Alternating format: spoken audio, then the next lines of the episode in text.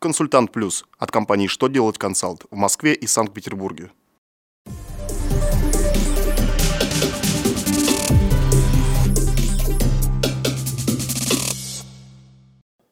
Добрый день! Для вас работает служба информации телеканала «Что делать ТВ» в студии Алексей Шардуба. В этом выпуске вы узнаете Когда учесть расходы по опоздавшим документам? Как изменится порядок предоставления сведений в реестр госконтрактов? Можно ли предпринимателям на УСН включать арендную плату за жилое помещение в расходы? Итак, о самом главном по порядку.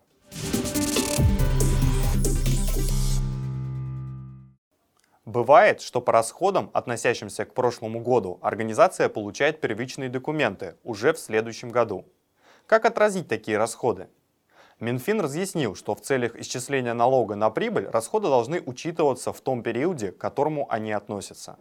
Поэтому при выявлении расходов в результате поступления опоздавших документов получается, что налогоплательщик исказил налоговую базу прошлого периода, то есть совершил ошибку, которую ему необходимо исправить.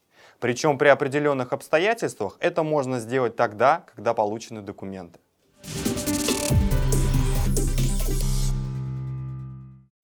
Начиная с ноября, согласно внесенным правительством изменениям, информацию о договорах с представителем малого предпринимательства и социально ориентированными некоммерческими организациями нужно будет направлять в реестр контрактов, если условия привлечения таких субподрядчиков и соисполнителей содержатся в условиях контракта.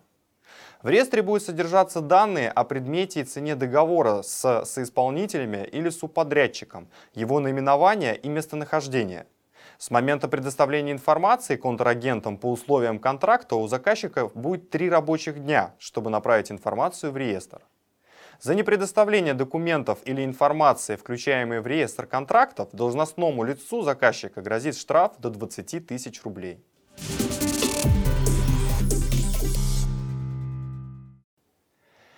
Если предпринимательскую деятельность, не связанную с проживанием, ведут в жилом помещении, арендную плату за него в расходы включить нельзя. Минфин сообщил, что вести предпринимательскую деятельность в помещениях можно только после того, как их официальное назначение изменится с жилого на нежилое.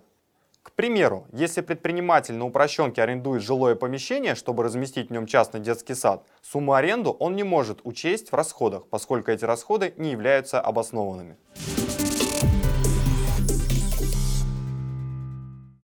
На этом у меня вся информация. Благодарю вас за внимание и до новых встреч.